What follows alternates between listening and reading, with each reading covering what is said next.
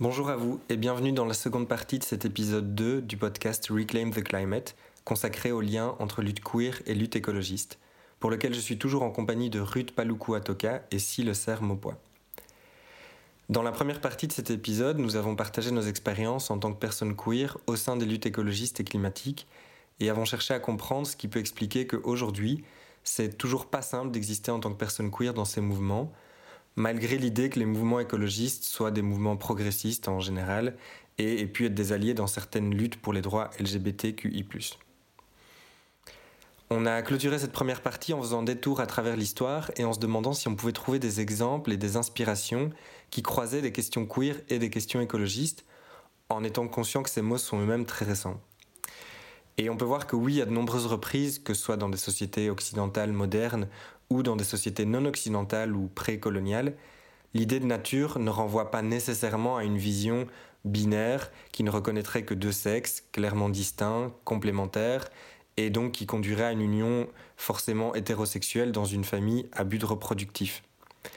Mais au contraire qu'elle pouvait intégrer une bien plus grande diversité de formes de vie, au-delà de la binarité de genre, de la reproduction hétérosexuelle, comme en témoigne notamment la figure des Two Spirits présente chez les peuples indigènes nord-américains, ou des figures de troisième genre ou de genre pluriel qu'on peut retrouver en Inde, en Thaïlande, en Indonésie, jusqu'à aujourd'hui par exemple, bien que euh, ces euh, figures soient justement menacées par des conceptions euh, plus hétéronormatives, très souvent héritées de la colonisation. Alors, pour commencer cette deuxième partie, si j'aimerais savoir si selon toi ces héritages peuvent constituer des inspirations pour des mouvements contemporains qui chercheraient notamment à se mettre à la croisée de réflexions queer et écologistes, mais aussi décoloniales et, et féministes par exemple. Et à quoi peuvent ressembler aujourd'hui euh, de tels mouvements? Euh, bah, Je pense qu'on est encore vraiment au début en fait, parce qu'on ne sait pas exactement euh, ce dont on dispose pour, pour construire d'autres récits. Et je pense que ça veut dire déjà inventer et se permettre, il ne faut pas toujours aller chercher absolument des choses qui auraient existé pour s'empêcher de penser les choses aujourd'hui.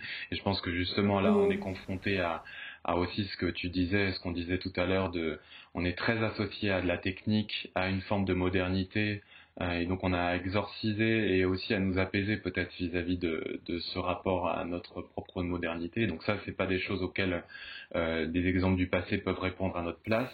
Hmm. En revanche, euh, effectivement, ont émergé euh, bah, votre initiative déjà Climate Justice Camp qui remet quand même la parole des concernés au centre qui leur permet d'exister au sein d'un camp plus général, c'est déjà très fort comme geste, à mon sens, et ça favorise aussi des rencontres. Enfin, moi, je l'ai vu, euh, enfin, cet été euh, avec vous, euh, c'est très fort en fait de pouvoir se retrouver dans un espace ensemble, de discuter de nos vécus, de faire des rapprochements, voir les dissonances et les, et les résonances en fait les unes aux autres, et de commencer à élaborer quelque chose avec ça ça me semble comme déjà très inspirant. Et après, euh, c'est vrai qu'au cours des dernières années, Panzi euh, ou LGBTI pour le climat s'inscrivait dans ce mouvement-là. Il y a eu énormément de groupes qui ont un peu émergé partout. Il y en a eu aux Pays-Bas, euh, c'est Queer for Climate qui a commencé à créer des, queer blocs euh, au sein de différentes mobilisations pour la justice environnementale et sociale.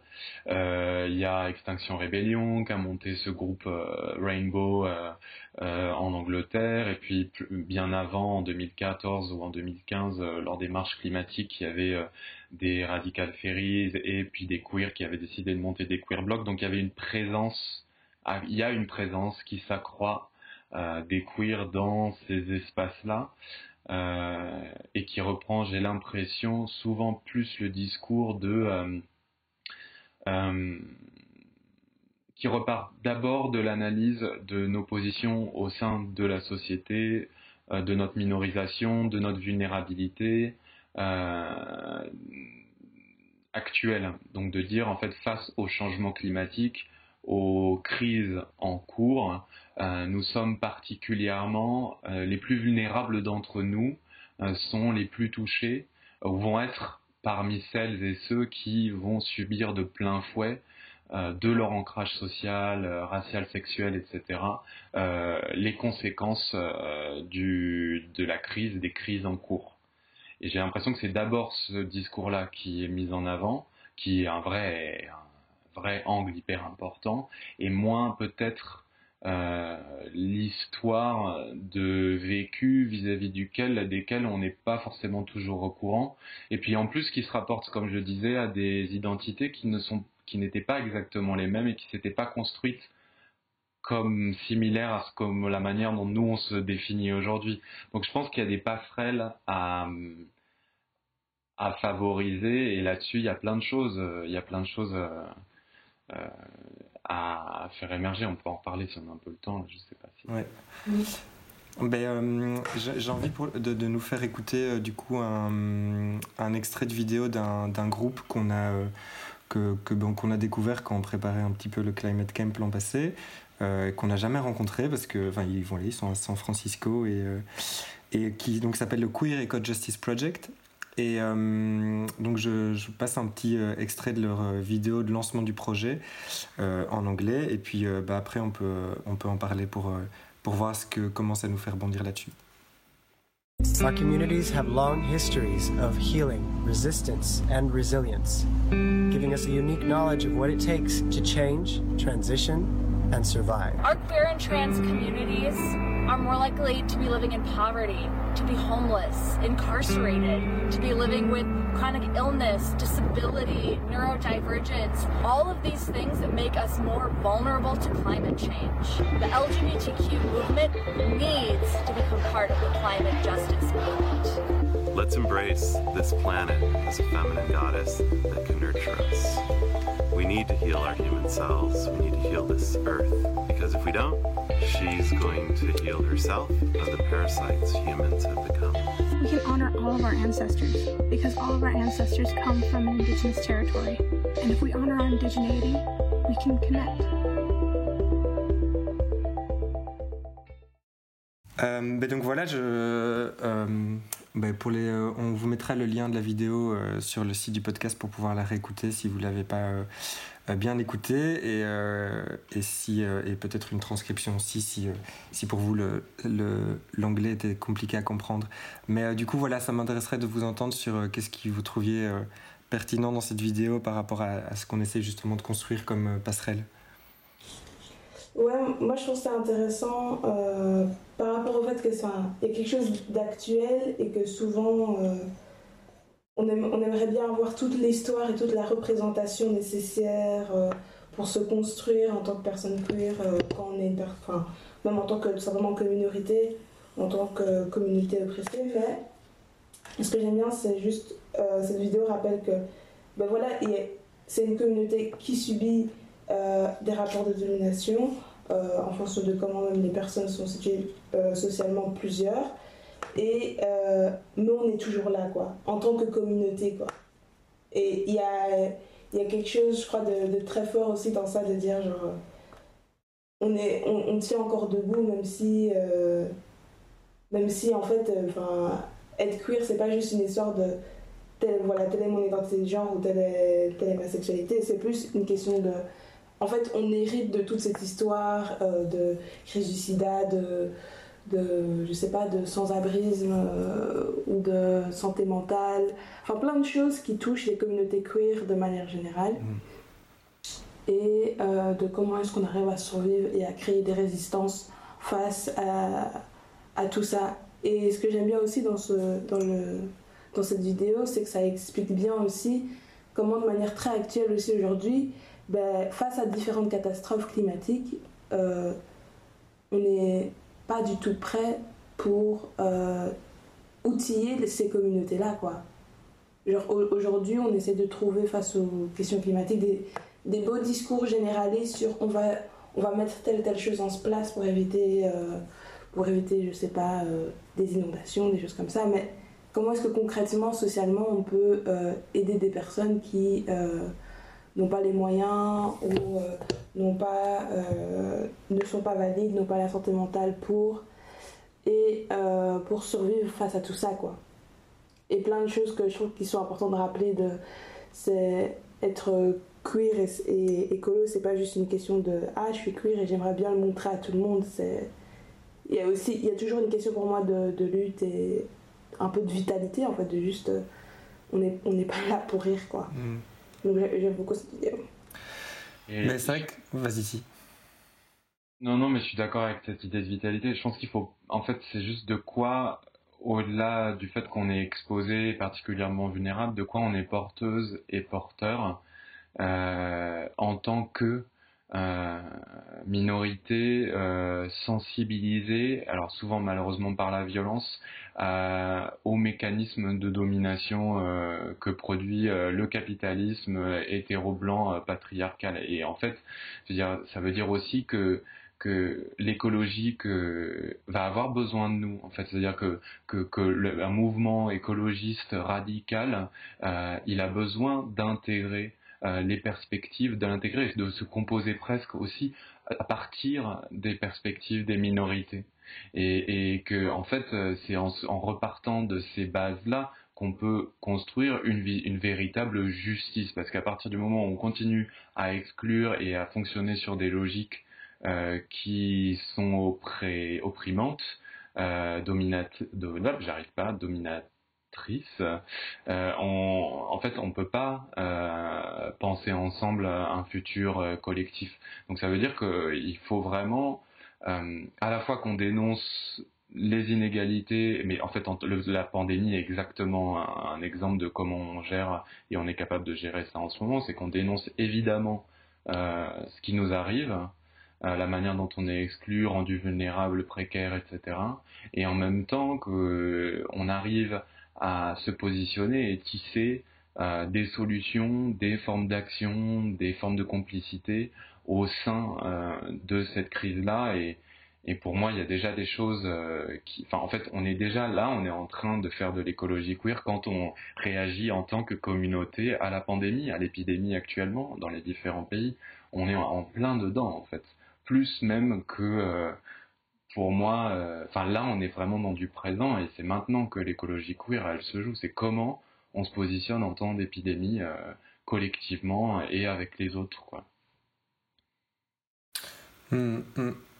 Oui, d'autant plus que les, questions d'épidémie sont évidemment, enfin, ont une résonance très particulière dans les, dans les communautés queer du fait de l'impact énorme de l'épidémie du sida que, qui eu lieu sur les communautés queer et qui du coup nous donne aussi des, euh, je trouve des, euh, des, inspirations très fortes, à la fois une disparition parce qu'il y a euh, ben, toute une génération d'hommes gays et de femmes trans qui ont disparu et dont on a été coupé de l'héritage, et en même temps on voit, enfin on a accès aussi à des histoires puisqu'en plus c'est l'histoire plus récente sur comment ben, simplement comment ces communautés ont fait pour survivre alors qu'elles étaient décimées euh, comment elles ont fait euh, des, euh, elles ont organisé des, deuils collectifs alors que le, deuil souvent était impossible parce que les, personnes mortes du sida étaient en fait rapatriées entre guillemets dans leur famille qui, qui leur soit ou n'avaient simplement pas de funérailles ou avaient des funérailles familiales dans lesquelles leur histoire était complètement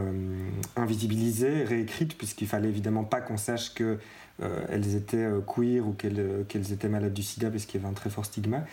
Et, et, voilà, tout ce moment de comment on fait face à cette impossibilité du deuil, au fait de, de perdre des, des, vies, des moyens financiers, toute la précarité qui, qui en a, qui, qui, qui, été conséquente de ça.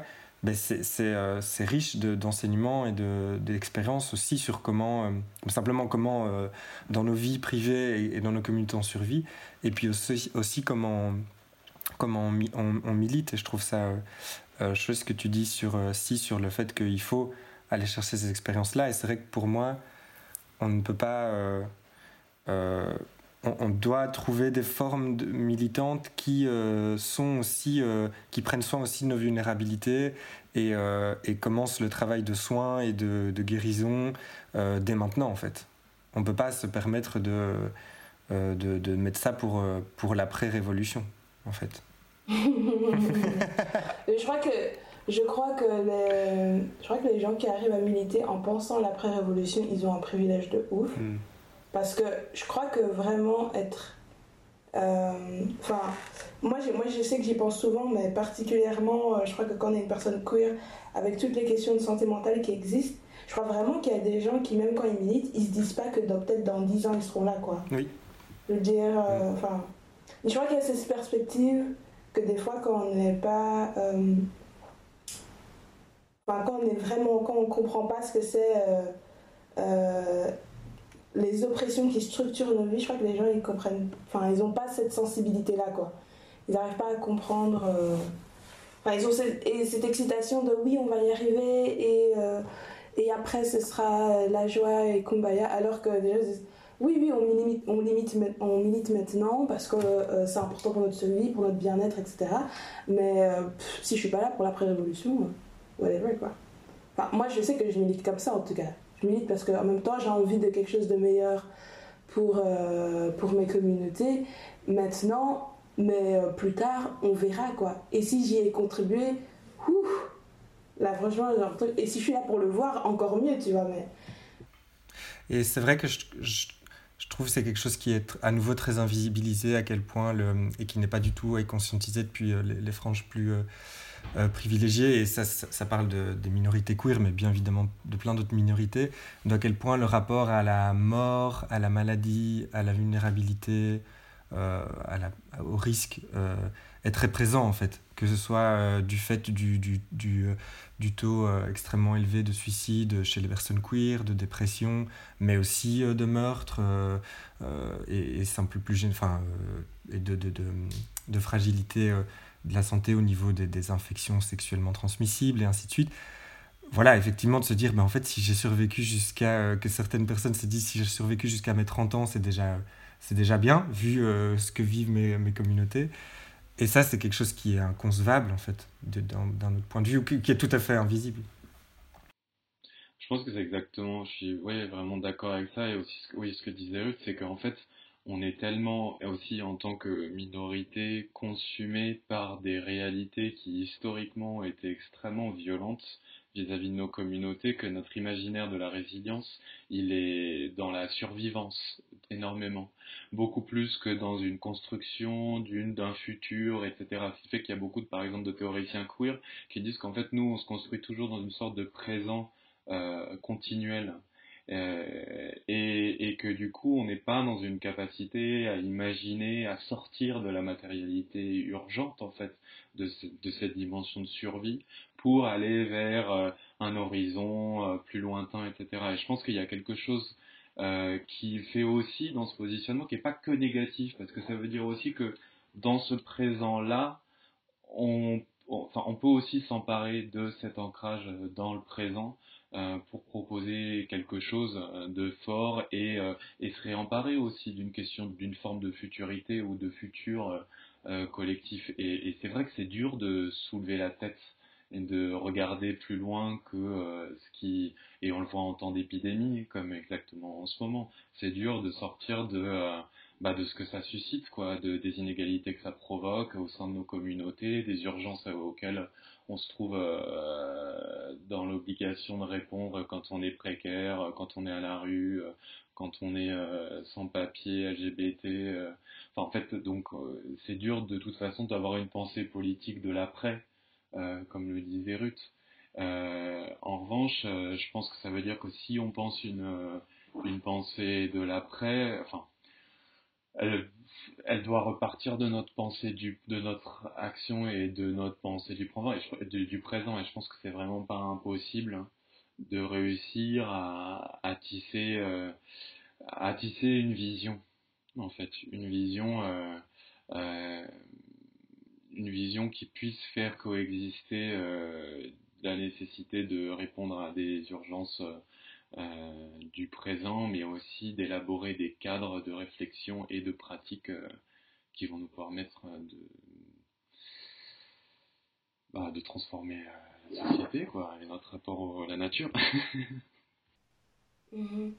Je crois qu'il y a aussi quelque chose d'important, enfin un peu du côté, je retourne un peu à un côté factuel, mais dans tout ce qu'on dit, enfin, on n'est pas juste dans qu'est-ce qu'on pourrait imaginer de mieux, mais je crois qu'il y a un, truc important à rappeler aussi pour les personnes qui nous écoutent, c'est que quand on parle d'oppression et de domination, donc quand on parle de capitalisme, de patriarcat, d'LGBT-phobie, de racisme, etc., on parle vraiment de choses qui affectent non seulement les vies dans, dans la manière dont on pense les choses, dont on navigue dans le monde, mais aussi vraiment la, la longévité, quoi. Je veux dire, je, veux dire le racisme, la LGBTphobie, ça a un impact sur l'espérance de vie. Enfin, c'est des choses que quand même en, en ligne on peut trouver, quoi. De savoir que, genre, structurellement, nos vies sont réduites et que du coup, il y a quelque chose qu'on doit en faire, enfin en tout cas qu'on a envie d'en faire qui soit euh, de l'ordre du plaisir, mais aussi de la survie et de savoir comment est-ce qu'on peut remédier à, à, tout ce qui nous entoure. Et du coup, euh, toutes ces formes-là de, de, en tout cas de, de vécu et de, de vie sont tellement riches en apprentissage, en apprentissage pour dire, ok, voilà comment est-ce qu'on peut créer de de meilleures choses, comparé à ce que je déteste de dire euh, on est face à une urgence climatique, là où euh, la plupart des personnes qui, qui se revendiquent d'une urgence climatique vont vivre jusqu'à leurs 100 ans. Euh, and who cares, quoi. Mais vraiment, enfin, je pense que je pense qu'il faut aussi placer ça sur des, sur des faits, quoi. Moi, je déteste dire maintenant qu'il y a une urgence climatique parce que je suis mais vous savez pas ce que c'est de vivre dans l'urgence, quoi. Je dire, c'est c'est quelque chose qui est, enfin, qui je trouve, qui est viscéral, quoi. Juste en urgence. C'est pas juste une question de, on va faire un, rendez-vous stratégique euh, à 18h aujourd'hui et demain on lance action. Genre, ça, c'est, ça, that's really cute. That's really cute. Franchement, ouais. Et, ouais, moi j'aurais même aussi envie de dire qu'en fait, euh, au-delà de faire euh, disparaître les oppressions, en fait, nous sommes porteurs d'un monde et porteuse d'un monde que nous devons chercher à faire advenir et qu'en en fait on est des sujets aussi qui sont révolutionnaires de par la manière dont on a été euh, construit euh, et que, que et que en fait il faut qu'on s'empare aussi de cette portée disruptive euh, de cette de, de ce qu'on peut proposer, apporter, construire et, et puis vraiment cette forme de disruption elle me semble importante parce que la joie elle est elle est importante justement quand elle vient, euh, elle, quand elle est quand elle est aussi une forme de, puissance quoi.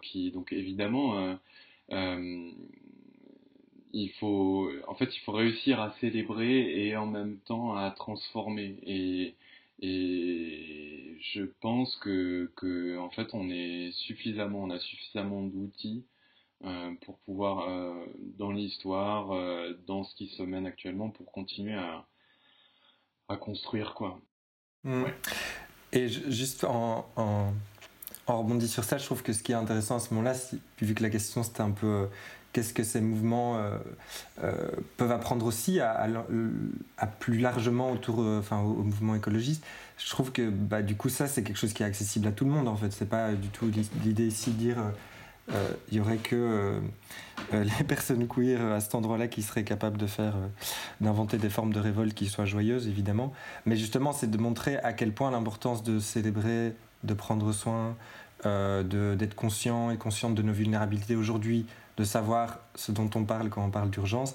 Ça, je trouve que c'est effectivement des choses qui, qui, qui intéressent tous les mouvements écologistes sachant que euh, l'histoire des destructions écologiques euh, passées, présentes et futures sont des histoires de vulnérabilisation et que du coup tout, tout ce qu'on, euh, contre quoi on combat aujourd'hui et qu'on s'apprête à vivre plus durement encore ben, va en fait à nouveau se, se matérialiser dans des catastrophes qui, ben, comme la pandémie actuellement, effectivement, ne vont pas d'un coup raser la moitié euh, euh, de la planète sans distinction de genre, de classe et de race et qu'il faudra continuer à trouver des moyens de militer qui prennent euh, en soin les plus, euh, les plus vulnérabilisés d'abord et qui en fait juste à partir de, bah, de la création de, de, de modes d'action et de solutions qui, qui, touchent les personnes les plus vulnérabilisées en fait euh, seront euh, plus à même, comme tu disais si, d'amener une, une justice un peu plus véritable, même si ça reste un concept qui est très,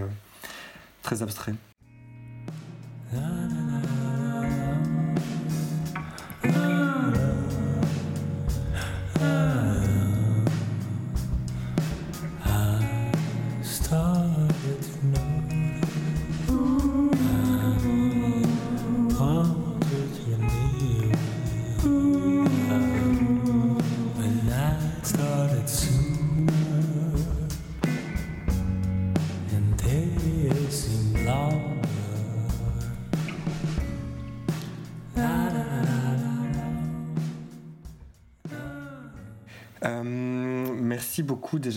Pour, pour tout ça. On arrive bientôt à la, fin de cet épisode.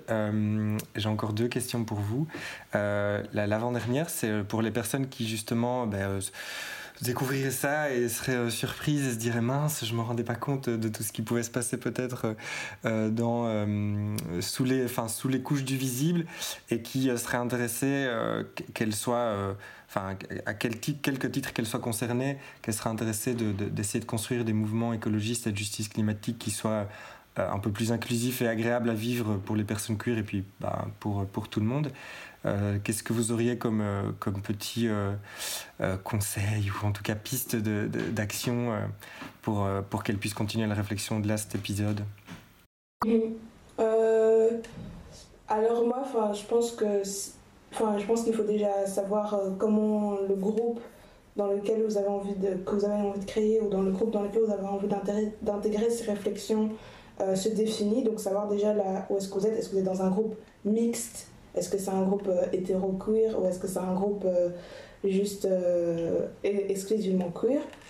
Et, et du coup de pouvoir, quand, quand, ça s'est identifié, ben déjà se connaître, donc prendre aussi des fois des temps de, juste pour de savoir avec qui est-ce que on, travaille, on milite, peu importe comment est-ce que vous définissez le travail que vous êtes en train de faire.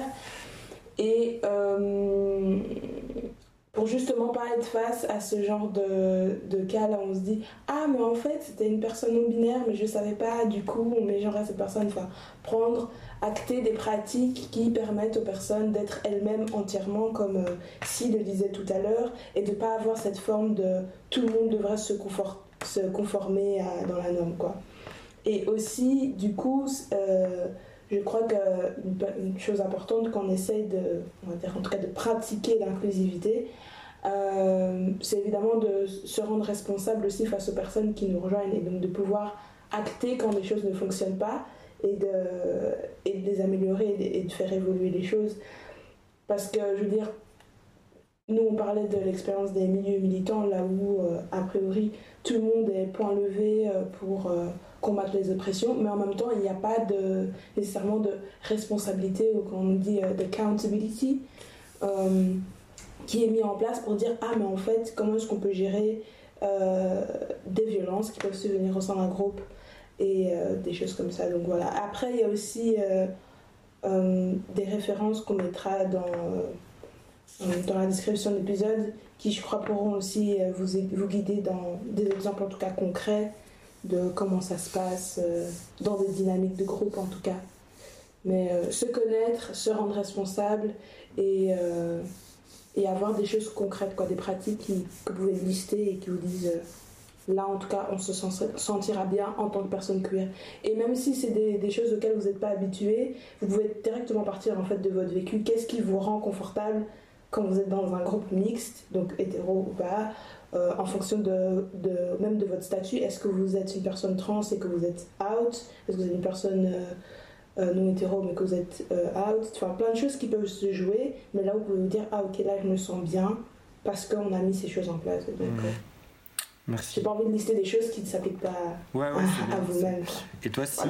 Euh, bah, du coup, plus pour compléter, disons que si vous avez la chance de pouvoir être plusieurs queers dans un même endroit qui s'intéresse à l'écologie, j'aurais tendance à dire d'abord constituer votre propre groupe et discutez-en ensemble et quitte ensuite à vous greffer sur des initiatives existantes parce que c'est hyper important évidemment de tisser des, forces collectives, des complicités, etc. Mais je pense que ce qui s'élabore entre euh, dans une forme de non-mixité, quelle qu'elle soit, euh, est aussi euh, extrêmement précieux pour ensuite pouvoir ne pas être frustré dans des dans des espaces plus collectifs. Donc de pas hésiter, à mon sens, à faire toujours un peu des allers-retours, quoi, et à accepter de faire exister ces espaces si c'est possible.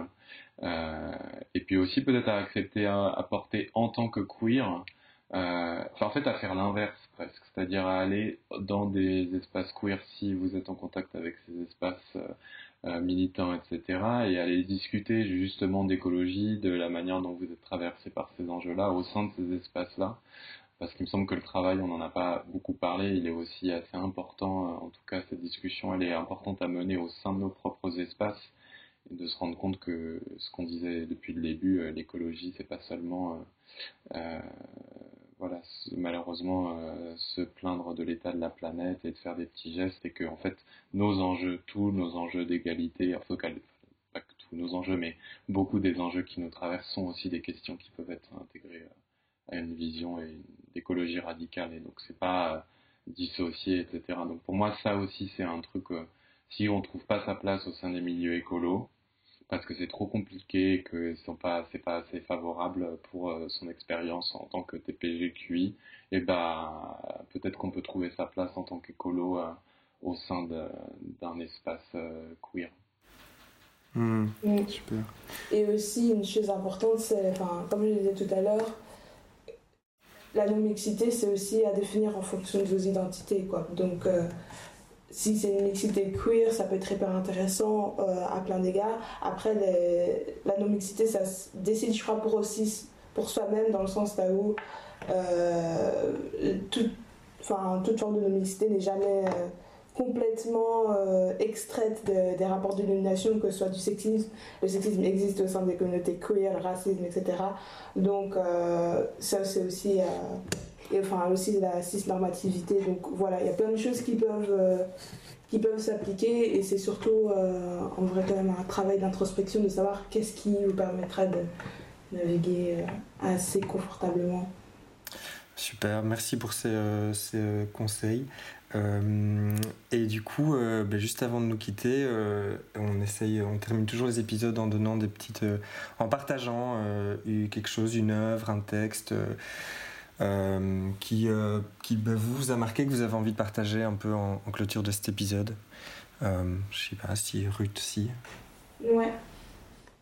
alors, moi, j'avais envie de lire au départ un poème, mais je me suis, je me retiens de le faire parce que pour le prochain, je pense qu'il sera plus utile pour le prochain épisode, qui sera sur les questions euh, de d'écologie, de colonialisme, de racisme, etc. Et donc euh, ça, ça va être plus que largement creusé. Et euh, donc je vous invite tout simplement à aller le lire ou découvrir en tout cas un poète qui s'appelle Bernard Dadier. Voilà. Il est, euh, il est de la même époque euh, que tout le mouvement euh, de la, dit de la négritude. enfin, vraiment, juste génial. En tout cas, et il a écrit notamment un poème que j'aurai peut-être l'occasion de vous lire ou pas dans le prochain épisode, qui s'appelle Je vous remercie mon Dieu de m'avoir créé noir. Alors oui, il y a Dieu dedans, je suis pas du tout religieuse ou quoi, mais en tout cas, peu importe qu'est-ce qu'on met derrière cette figure, c'est un très très beau poème. Merci Ruth. Et toi, si?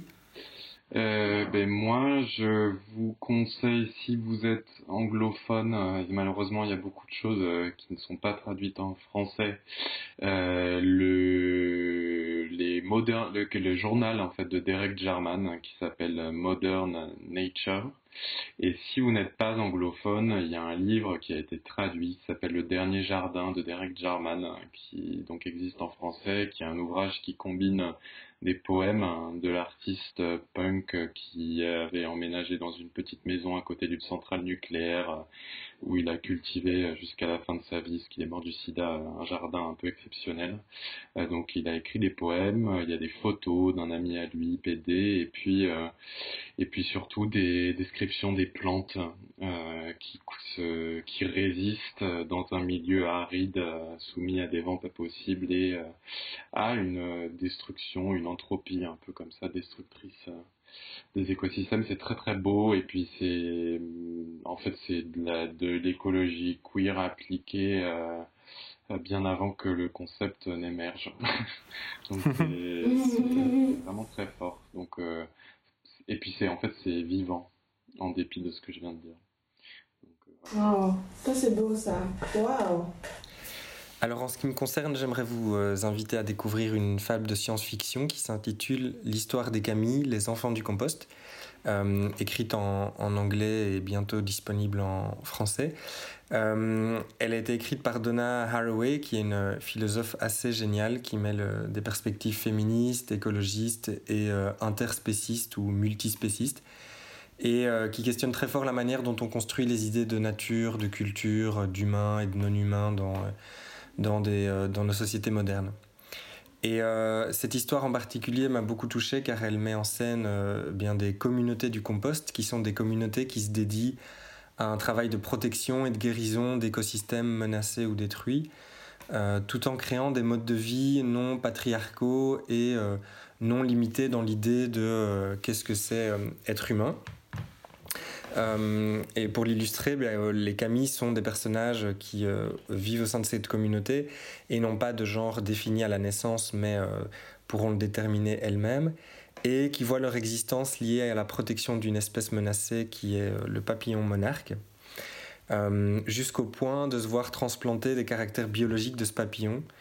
Euh, et donc cette histoire nous emmène en dehors de, grâce à la science-fiction, en dehors de nos euh, catégories habituelles de qu'est-ce qu'être humain ou qu'est-ce qu'être animal et qu'est-ce qui nous lie finalement.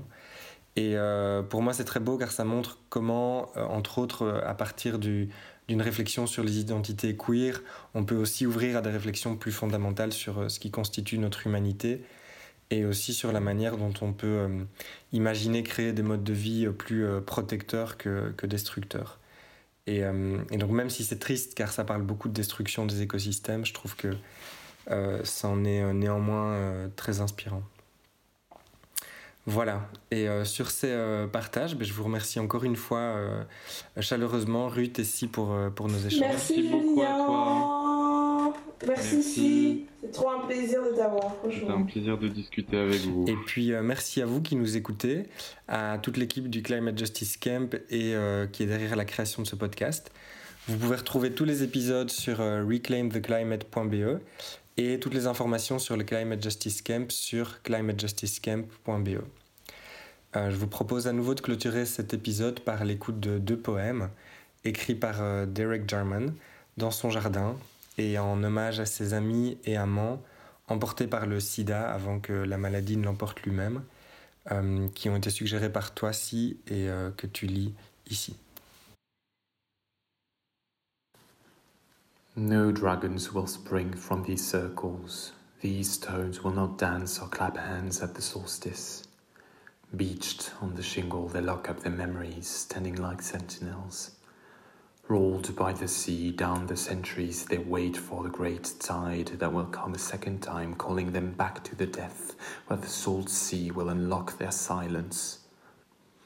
They'll talk to strange creatures of their time here, telling them how the postman came up the path with your letter, how I couldn't conceal my happiness, and walked backwards and forwards, skipping. And when you came, we set off under a full moon to watch the patient fishermen throwing handfuls of pebbles in showers of sparks under the starlit sky. Your green eyes lit by the beam of the lighthouse every ten seconds, a smile, a wink, green eyes holding hands.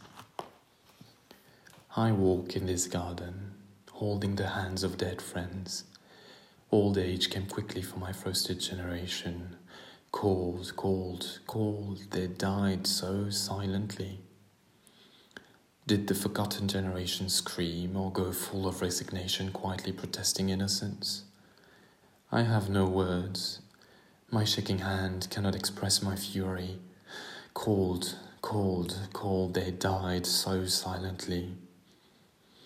Linked hands at 4 a.m deep under the city you slept on, never heard the sweet flesh song. Cold, cold, cold, they died so silently. Matthew fucked Mark, fucked Luke, fucked John, who lay on the bed that I lie on. Touch fingers again as you sing this song, cold, cold, cold, we die so silently. My gillyflowers, roses, violets blue, sweet garden of vanished pleasures, please come back next year. Cold, cold, cold, I die so silently. Good night, boys. Good night, Johnny. Good night. Good night.